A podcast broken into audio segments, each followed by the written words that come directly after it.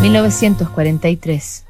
Cuando el pensador francés Albert Camus decide comprometerse con la prensa clandestina, escribe cuatro cartas donde evoca sus profundas divergencias con un personaje ficticio, alemán, y las convierte en una oportunidad para reflexionar acerca de la guerra y los nacionalismos, también lo que él considera que es la grandeza de espíritu frente a una patria en peligro. Las tres primeras cartas, redactadas en 1943 y 1944, se publicaron durante la ocupación y la cuarta, justo antes de la liberación, hacia fines de 1945. La primera carta, de julio de 1943, dice así. Me decía usted, la grandeza de mi país no tiene precio. Cuanto contribuya a llevarla a cabo es bueno, y en un mundo en el que ya nada tiene sentido, quienes como nosotros, los jóvenes alemanes, tienen la fortuna de encontrarle uno al destino de su nación, deben sacrificárselo todo. Por aquel entonces contaba usted con mi cariño, pero en eso me distanciaba ya de usted. No, le decía yo, no puedo creer que haya que supeditarlo todo a la meta perseguida. Hay medios que no se justifican y me gustaría poder amar a mi país sin dejar de amar la justicia. No deseo para él cualquier tipo de grandeza y menos todavía la de la sangre y la mentira. Quiero que la justicia viva con él y le dé vida. Pues no ama usted a su país, me contestó. Hace de esos cinco años. Estamos separados desde entonces y puedo decir que no ha pasado un solo día en que no me haya venido esa frase a la mente. No ama usted a su país. No, no lo amaba. Si no amar es denunciar lo que no es justo en lo que amamos. Hace de esos cinco años y muchos hombres pensaban como yo en Francia. Algunos de ellos, sin embargo, se han encontrado ya ante los doce ojillos negros del destino alemán.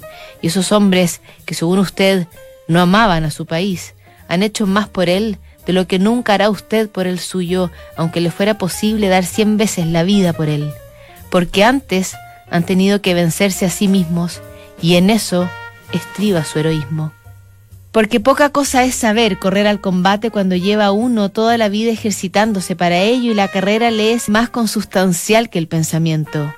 Mucho más es combatir despreciando la guerra, aceptar perderlo todo conservando el amor a la felicidad, correr a la destrucción con la idea de una civilización superior.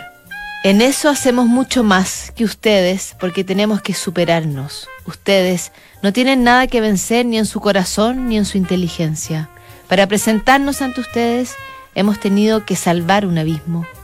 Por eso hemos empezado por la derrota, mientras ustedes se nos arrojaban encima preocupados por definir en nuestros corazones si nos asistía la razón, hemos tenido que vencer nuestro amor al hombre, la imagen que nos forjábamos de un destino pacífico, esa honda convicción de que ninguna victoria compensa en tanto que toda mutilación del hombre es irreversible.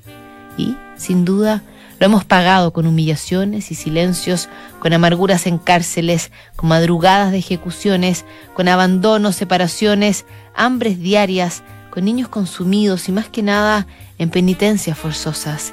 Hemos necesitado todo ese tiempo para saber si teníamos derecho a matar hombres, si nos estaba permitido contribuir a la gran miseria del mundo.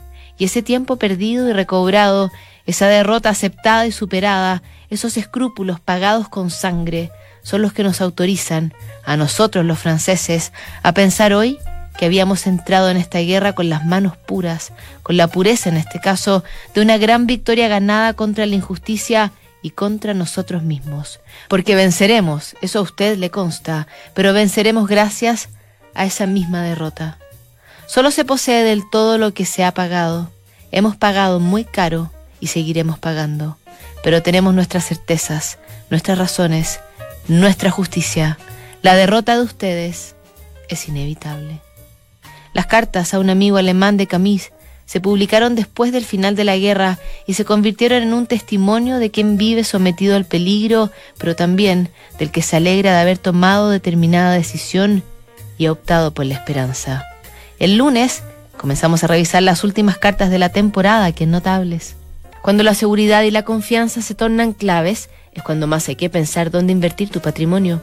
En MBI Inversiones lo saben y es por eso que sus socios te asesoran y coinvierten en los mismos activos. MBI Inversiones, fondos de inversión, wealth management, corredores de bolsa, www.mbi.cl.